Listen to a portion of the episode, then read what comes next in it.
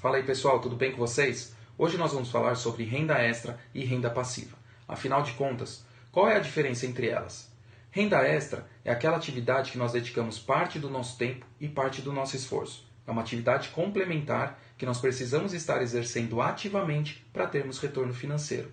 Por exemplo, motorista de aplicativo, um site para venda de produtos, professor particular de alguma atividade específica.